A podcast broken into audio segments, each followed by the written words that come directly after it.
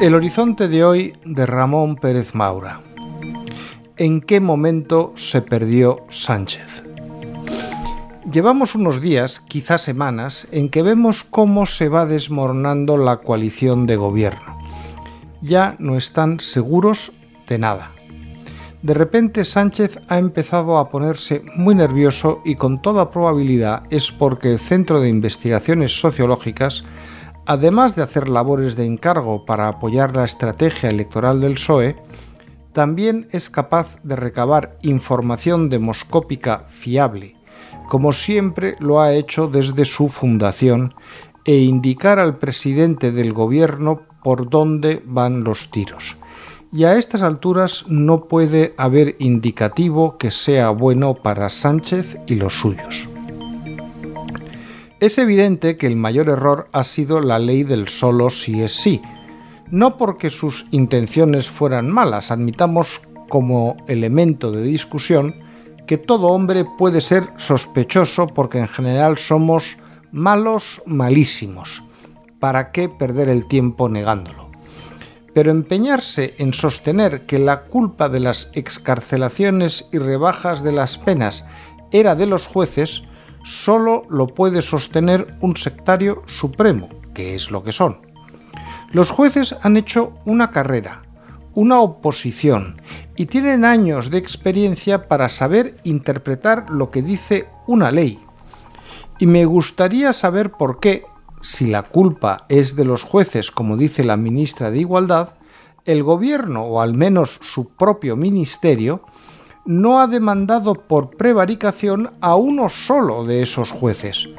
Es lo menos que cabe esperar a quien incumple gravemente la ley teniendo que aplicarla. Ya es evidente que Sánchez sabe que a los españoles no se les puede engañar tan fácilmente. Él creía que lo de la sedición era algo que se iba a pasar y que convenientemente alejado de fechas electorales sería una memoria difusa para cuando llegase la cita electoral. Aún así, eso se ha prorrogado más de lo que era deseable. Hay múltiples otros problemas, como las leyes de los animales, que les han puesto en manos de unos animalistas que no pueden aceptar la relación natural entre el hombre y el ser no racional y al fin han tenido que imponerse sobre la voluntad de Podemos, autor de la nueva ley para permitir que los perros de caza no estén sometidos a la misma legislación que el periquito que tienes en una jaula en el salón de tu casa. Todo ello con enorme coste.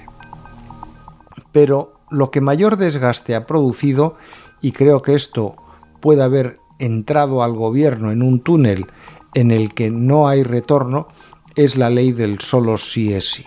Hay casi 500 condenados que han visto sus penas aliviadas. Cualquier ciudadano entiende lo que implica un abuso sexual. Nadie es magnánimo ante este tipo de delincuente salvo que conozca el delito con excesiva cercanía.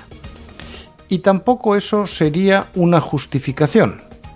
Por tanto, el que el gobierno haya tardado meses en confesar su error, y todavía ayer Félix Bolaños se resistía a hacerlo en Onda Cero, le ha metido en el desprestigio del que creo que será muy difícil recuperarse.